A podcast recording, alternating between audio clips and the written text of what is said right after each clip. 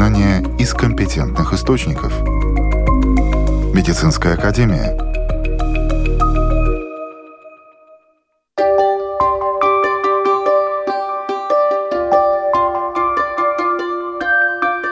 Здравствуйте! С вами Марина Талапина. В эфире программа «Медицинская академия».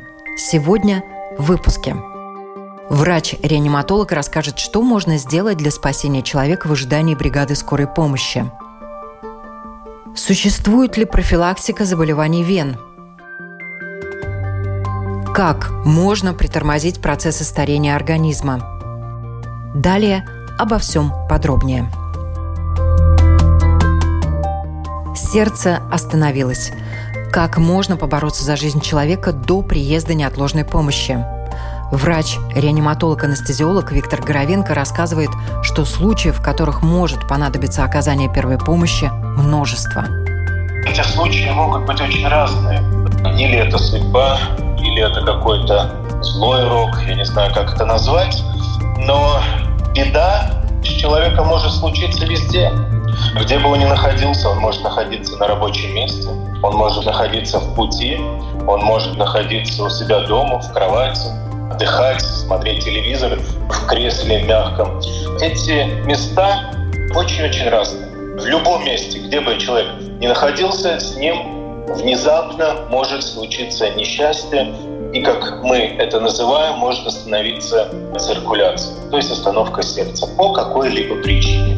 Или это заболевание внезапное, или это травма, может быть, например, в результате несчастного случая. Очень-очень разные места. Естественно, первое, наверное, что надо сделать, это вызвать скорую помощь. Но в момент ожидания, что люди могут делать и чего делать нельзя? Ну, наверное, самое главное, если вдруг вы стали очевидцем какого-то несчастного случая или вдруг внезапного ухудшения состояния здоровья, то, наверное, первое, конечно, это попытаться сначала распознать вот так называемое острое ухудшение состояния здоровья. Ну, эти симптомы очень распространенные. Например, здесь ключевое э, такое слово «внезапно». Внезапное, например, ухудшение дыхания как отдышка. Вдруг они жалуются, что мне вдруг стало внезапно так трудно дышать, что я не знаю, что со мной произошло. Внезапно боли в груди, внезапная, например, потеря сознания. И если вдруг вы эти симптомы распознали, заметили, то, конечно, главная задача – это как можно быстрее позвать помощь, потому что чем быстрее вы ее позовете, тем быстрее она в конце концов приедет. И очень редко, очень редко моментально происходит остановка кровообращения или наступает так называемая клиническая смерть. Это очень редко. Обычно все-таки ухудшение вплоть до остановки кровообращения происходит поступенчато. Но если вдруг при вас случилась остановка кровообращения, потерял сознание пациент. Ну, для нас он пациент, для вас это может быть друг, это может быть коллега по работе, да просто чужой человек рядом оказавшийся. Конечно, надо понимать, что чем быстрее вы вызовете помощь, тем быстрее она приедет. И здесь самое главное вызвать сначала на нужный адрес. Если вы перепутаете улицу, то в итоге помощь приедет гораздо-гораздо позднее. Если вы, может быть, не перепутаете улицу, а перепутаете дом, то ну, все зависит от того, насколько домов вы ошибетесь. Потому что это перезвоны, а потом диспетчеров с вызывающими, это все задержка времени. Даже если вы перепутаете этажи в доме, где нет лифта, то это все равно секунды, которые суммируются в минуты, и это все выливается, может быть, потенциальную задержку профессиональной помощи пострадавшим. Это первое, что надо понимать.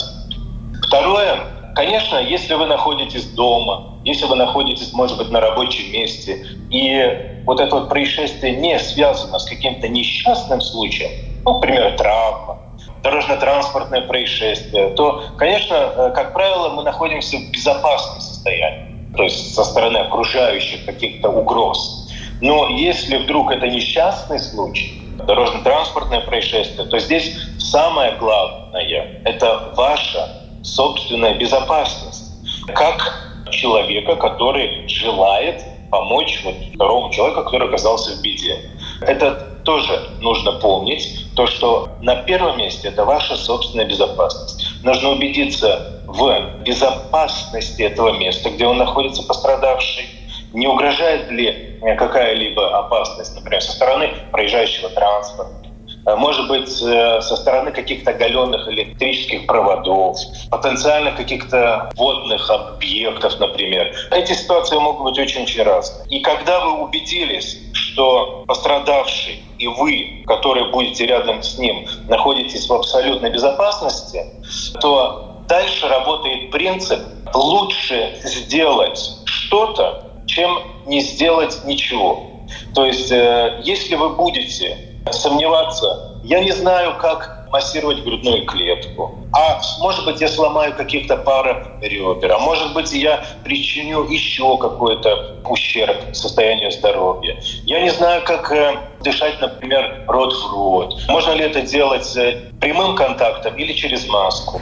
Одним словом, все сомнения надо убирать и надо делать что-то, хотя бы что-то, чем не делать ничего. Потому что делая что-то, может быть, даже не совсем правильно, но вы все равно дадите шанс этому пострадавшему намного большем процентном соотношении, чем если вы не будете делать ничего и будете сомневаться и стараясь как бы, как бы не навредить этому пострадавшему. Конечно, если ну, вы стали свидетелем какого-то происшествия, остановки кровообращения, или в результате травмы, или в результате заболевания внезапного, то наверняка у вас, наверное, не будет с собой маски, через которую дышать, например, рот в рот безопасным способом, то главное в кардиопульмональной реанимации – это осуществлять массаж грудной клетки, ее так называют, да, или это обеспечить компрессию грудной клетки путем нажатия руки посредством ладони 5 сантиметров глубину с частотой примерно 100 раз в минуту. Это довольно часто. И делать эти компрессии или массаж грудной клетки до момента приезда э, какой-то более квалифицированной помощи. Вот это основное правило. Если вдруг вы вспомните, что да, у меня есть маска, чтобы безопасно дышать в рот в рот. Обычно они находятся в аптечках автомобилей, там, где бинты есть, там, где другие какие-то принадлежности. Тогда вы можете осуществлять 30 компрессий грудной клетки. Дальше через эту масочку мы делаем два вдоха. Это что касается пострадавшего, если это взрослый человек. У детей немножко по-другому, ну там небольшие нюансы. Даже если вы так будете проводить эти мероприятия, все равно вы окажете намного квалифицированную, намного полезную помощь для пострадавшего. То есть это 30 компрессий в глубину примерно 5 сантиметров с частотой 100 раз в минуту. И если вдруг у вас есть маска, то вы можете делать два вдоха. Потом опять 30 компрессий грудной клетки, два вдоха. Здесь нужно помнить, что опять принцип вашей персональной безопасности на первом месте. Мы не знаем, этот пострадавший какими болезнями болеет на данный момент, чем он болел. Но в конце концов, еще и не факт, что вы здоровы. Поэтому контакт слюни, но он не несет огромного риска инфекционных каких-то там болезней. Но если это травматически, если вы там, в момент какого-то возбуждения, волнения, вдруг прикусите немножко слизистую оболочку, то, конечно, барьерная функция будет нарушена, и даже слюна, и даже какие-то небольшие, может быть, объемы крови, они, конечно, несут риск заражения какими-то опасными инфекционными заболеваниями. Поэтому, если нет средств защиты, то мы просто тогда до момента приезда квалифицированной помощи осуществляем компрессию грудной клетки. Тот самый массаж да. сердца. Тот самый массаж, совершенно верно, нажатие грудной клетки до момента приезда более квалифицированной помощи. Вы сказали такую очень важную вещь. Для многих людей, наверное, может быть, э, покажется необычным, что если я даже не умею делать массаж, ну, в принципе, все видели, как его делают по телевизору, двумя руками, ладонь на ладонь. Просто, может быть, если человек боится, пускай он позовет кого-то, кто, может быть, будет смелее, или проконсультируется с врачом по телефону, который тоже может быть на связи как правило, врач может помогать по телефону говорить, что надо сделать, но также врачу, который приехал, очень важно получить какую-то информацию из первых уст от э, свидетелей того, что произошло. Вот какая информация должна быть, может быть, зафиксирована и даже на бумажке по времени, чтобы врач понимал, что с этим человеком произошло. Вы абсолютно правы.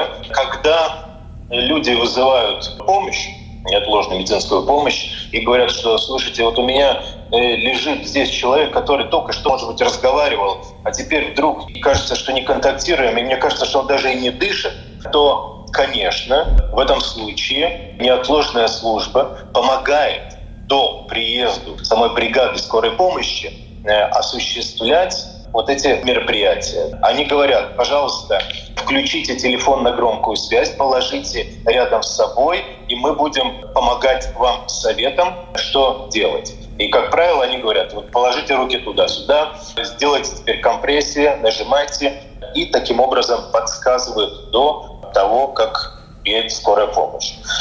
Если вдруг у человека есть сомнение, что ну, я не знаю, куда руку надо класть, я не знаю, как это делать, а я это буду делать, может быть, немножко аккуратнее. То, вы знаете, здесь, наверное, слово аккуратнее все-таки лишнее, потому что, чтобы эффективно, эффективно осуществлять компрессию грудной клетки, то есть путем нажатия, э, это довольно физически трудные э, мероприятия, здесь э, нет никаких сомнений.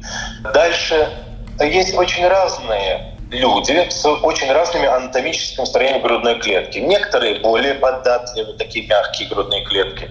Э, некоторые абсолютно ригидные, которые невозможно вообще, что называется, прокачать. Да? Здесь есть разные особенности человеческого строения, если хотите. Также это зависит от возраста и так далее, и так далее.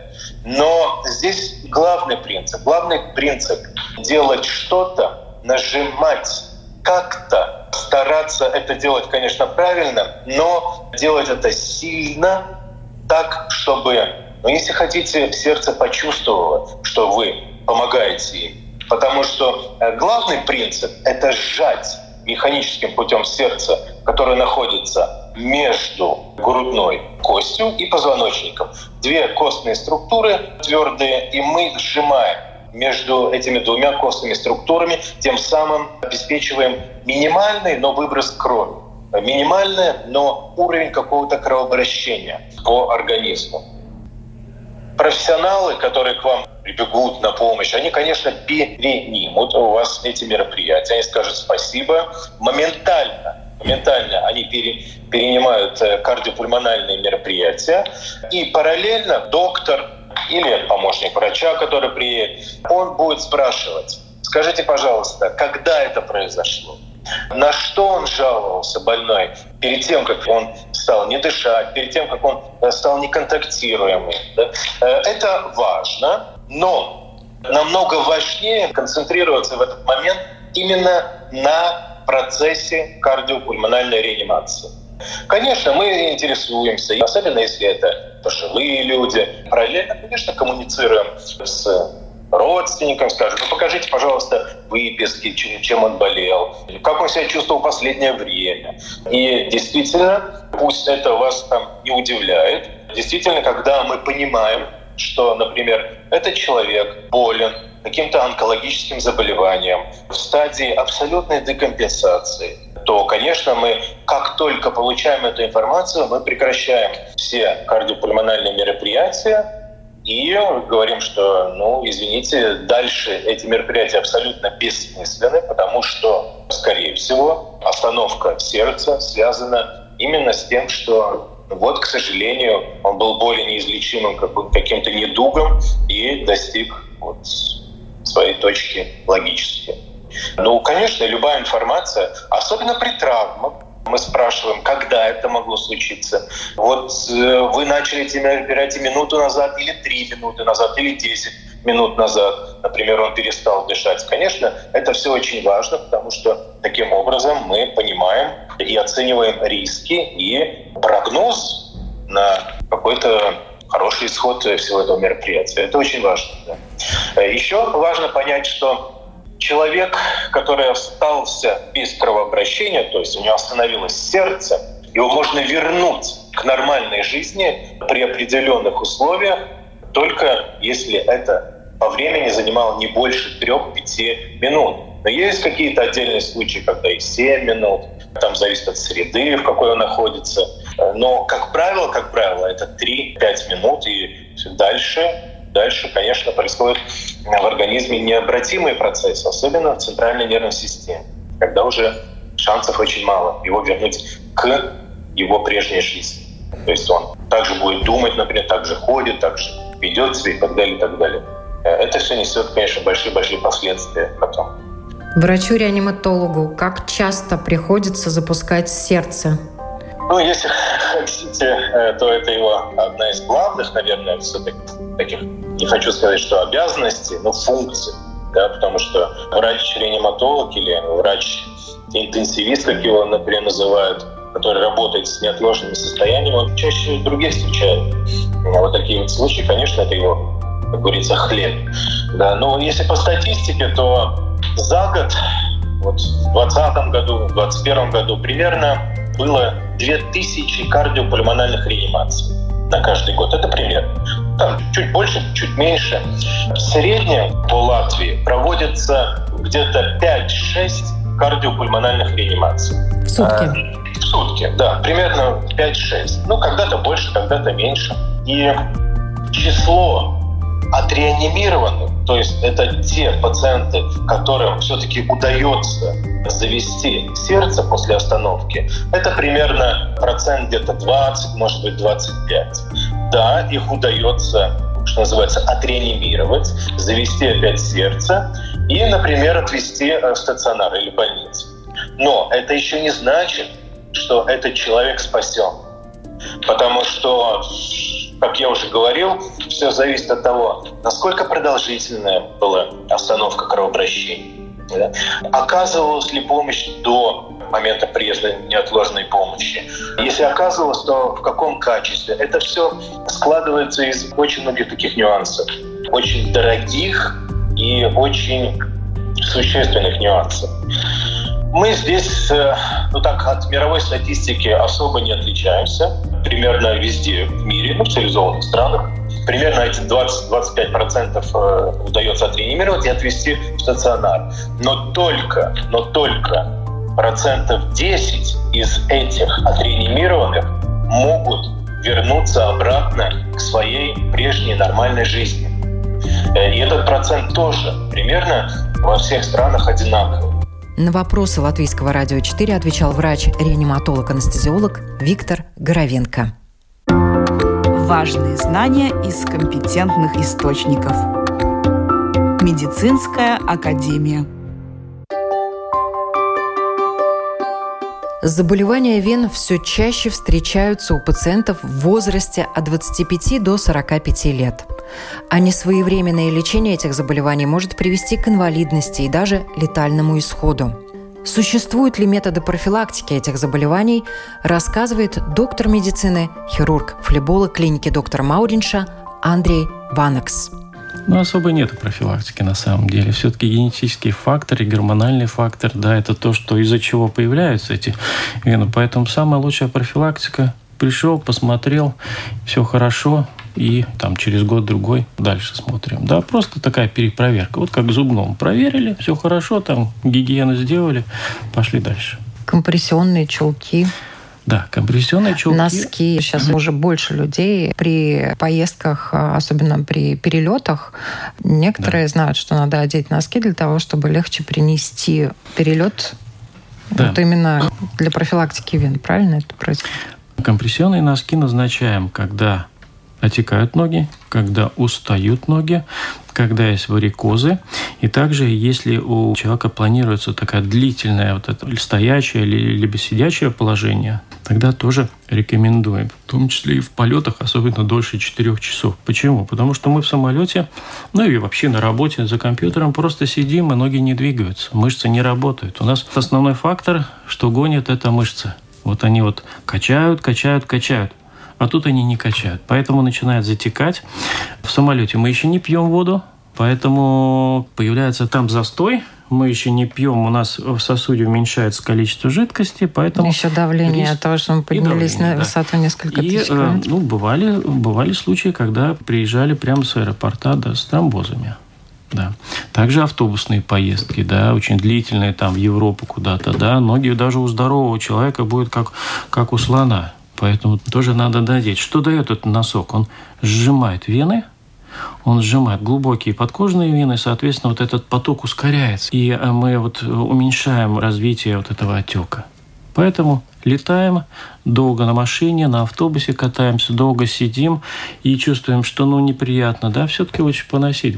Хуже никогда не будет. Будьте Их, конечно, неудобно одевать. Э, нужна техника вначале, да. Вначале, говорится, ну, минут 10 придется поднатужиться и надеть, да. Но потом это со временем становится так легко, что там, как обычные носки одеваешь профессия флеболог, да. Почему, собственно говоря, флеболог флебологом называется? Флебо – это вена с греческого. Поэтому это специалист, который занимается диагностикой и лечением вен. Как правило, это хирурги со специализацией в диагностике и лечении вен.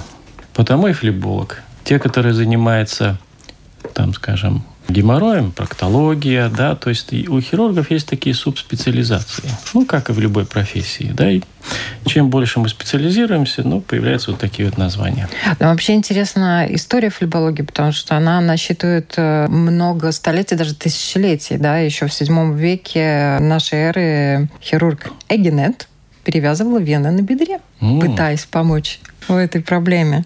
Но, конечно, то, какой рывок медицина сделала, даже, наверное, за последние десятилетия, благодаря лазеру, он, наверное, несравним, да? Ну, да, вот этот последний рывок, ну, он очень, но это последние 30 лет, потому что, если я не ошибаюсь, 2000 12 да, эндовенозные манипуляции считаются золотым стандартом, да, то есть это процедура номер один – да. Номер два – это уже склеротерапия. Номер три – это уже только это вот эти традиционные операции, да, с введением металлических зондов и с разрезами, да, это номер три уже. То есть золотый стандарт, минимальный травматизм, быстрые процедуры и операции, да, это вот именно эндовенозные. Вену вводим, повреждаем, и она закрывается. Вообще будут ли в будущем у флебологов э, манипуляции, связанные именно с операциями, или найдут какие-то средства? Я думаю, у нас работы не найдется, если найдут какие-то э, лекарства, которые корректируют гены которые могут корректировать какой-то гормональный фон. Да? А пока это не нашли, у нас работы хватает. Ну, на ваш век, наверное, хватит тогда. Да. Почему вы выбрали специализацию в флебологии? Ну, случайно. Случайно. Все случайно. Я случайно стал хирургом. Я случайно стал флебологом. А почему? Что это за великий господин случай вас привел? А, ну, специалист, который работает в больнице, начинает принимать в поликлинике и встречается с венами. Да? В больнице вены э, оперировали э, обычным конвенциональным методом. Да? Тут появляется все больше и больше пациентов в поликлинике. Да? И ты понимаешь, что ну, с ними что-то нужно делать. Да? Отправлять на обследование, потом э, обратно, да, это занимает время, пациент приходит там через две недели, через месяц, через полтора месяца или там вообще через полгода, да, и что-то надо делать, как-то надо, ну, лечить это, да, их все больше и больше. Да, и вот постепенно вот так вот затянуло. Начинаешь э, там смотреть, как коллеги этим занимаются, да, как говорится, ну, напрашиваешься к ним, да, как это, что, что это вы лечите, как это вы лечите, почему вы сонограф используете, интересно. Ну, вот так вот постепенно и затянуло. Начала смотреть, да, долго, долго смотрел, потом начал э, учиться доктор Мауринча, да, тоже поначалу приходил, смотрел, как он делает, что делает, какая диагностика. Ну и так вот втянулся. О заболеваниях вен и их профилактике в интервью Латвийскому радио 4 рассказал доктор медицины, хирург-флеболог Андрей Ванекс.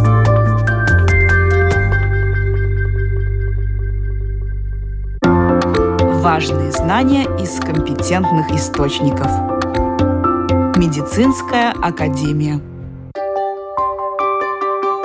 Старение организма неизбежно, но этот процесс можно притормозить. Иногда даже очень эффективно. Что на это влияет, какие методы помогают сохранять молодость дольше, рассказывает доктор медицинских наук, врач-дерматолог, специалист по антивозрастной превентивной медицине Яна Яновска.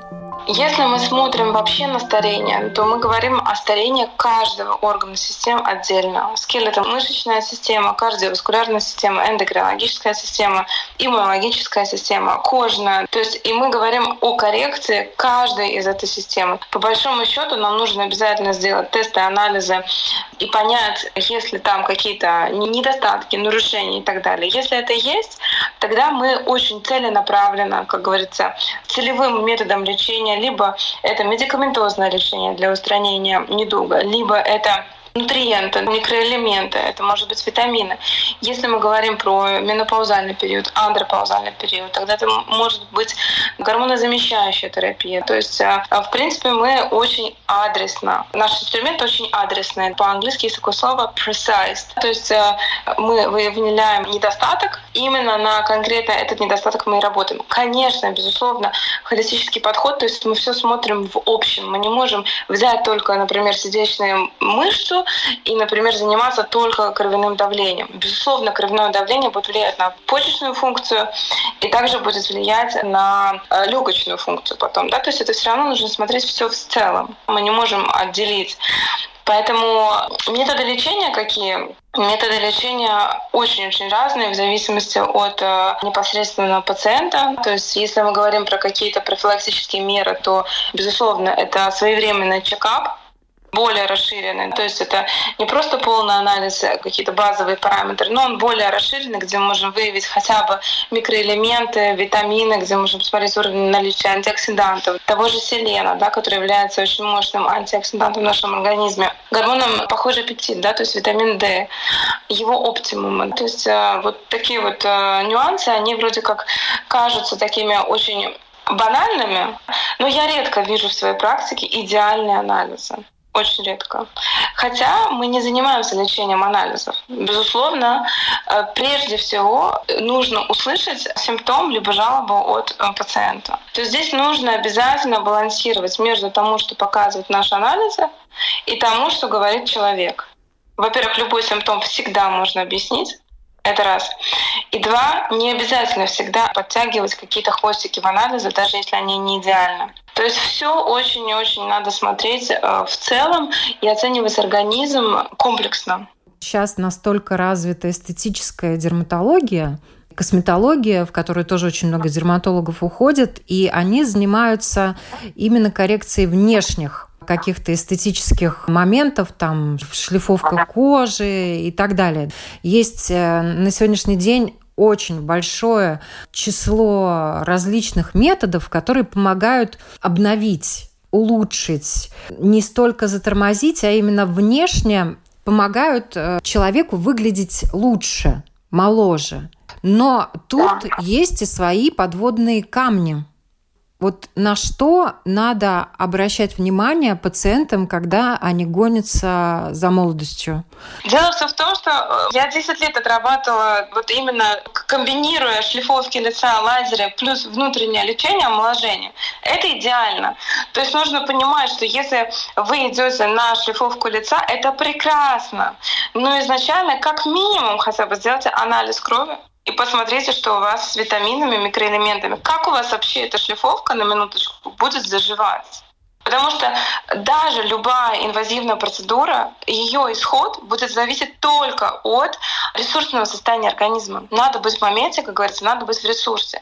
Если организм находится в абсолютно шоковом дефиците, годами вы изнемождены, то, безусловно, если вы поставите ботокс у лучшего специалиста в городе, что-то может пойти не так. Я уже не говорю о том, что это может быть недолгосрочно или еще что-либо. Да? Это все только вопрос денег, как мы понимаем в наше время. Но и еще, что я хочу сказать, значит, вот этот процесс реабилитации, насколько эффект будет качественный, то есть на качественном организме, извините за тавтологию, и на некачественном организме это, значит, влияет. И второе, я хочу сказать одну очень простую вещь. Вот я сто процентов могу сказать, я эксперт в своем деле, я о гормонах знаю все. Я могу увидеть женщину, в 48 лет с прекрасным отшлифованным лицом, с вставленными идеальными филлерами, но у нее будут абсолютно пустые, сухие глаза, потому что у нее нет эстрогенов. И ты ничего не можешь сделать с этим пустым, сухим, не лубрицированным взглядом. Потому что если мы говорим о молодости, молодость — это сияние глаз, это красивая стоящая грудь, это легкий румянец, вот это вот молодость. Поэтому, если женщина хочет выглядеть действительно сексуально аттрактивной, молодой, вкусной, интересной, как говорится, с харизмой, ей надо заниматься своим здоровьем прежде всего изнутри. И потом уже как изюминку на торте делать дополнительные манипуляции. Потому что очень часто даже банальное употребление дополнительных жиров, омега-3, оно уже будет влиять на состояние качества кожи. Все просто. Не злоупотребляй, заботься о себе. Люби себя, любимую, дыши свежим воздухом, а не сигаретами, и пей чистую воду с лимоном, занимайся спортом, занимайся любовью и будь позитивной. То есть я говорю, я безумно люблю эстетическую дерматологию, я работала и работаю лазерами до сих пор. Это одна из любимых моих как раз процедур, именно лазерное омоложение, потому что она долгоиграющая. Это мой выбор в эстетической дерматологии, да. Но, тем не менее, все должно быть, э, во-первых, очень индивидуально и подобрано именно этому человеку. Мы не можем все протоколы употреблять для всех пациентов. И, конечно же, все-таки вот это вот базовое здоровье, то, как себя женщина чувствует, и все ли у нее в ресурсе, это, конечно, основа. Ну, наверное, не только женщины. Мужчины сейчас тоже больше уделяют внимание внешности. Конечно, да. И я очень рада этому, потому что на самом деле мальчишки тоже большие молодцы. Единственное, что им повезло больше. Их менопауза, то бишь андропауза, начинается на 10 лет позже, чем у женщин. Так что у женщин в 50, а у мужчин в 60. Доктор медицинских наук, врач-дерматолог, специалист по антивозрастной превентивной медицине Яна Яновская рассказала, какие методы помогают поддерживать организм и сохранять молодость дольше. Ну а сегодняшнюю программу хочется закончить словами Синеки. И старость может быть полна наслаждений, если только уметь ею пользоваться. С вами была Марина Талапина. Берегите себя. До новых встреч.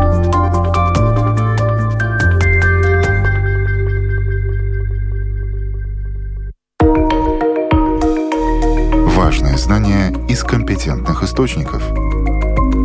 Медицинская академия –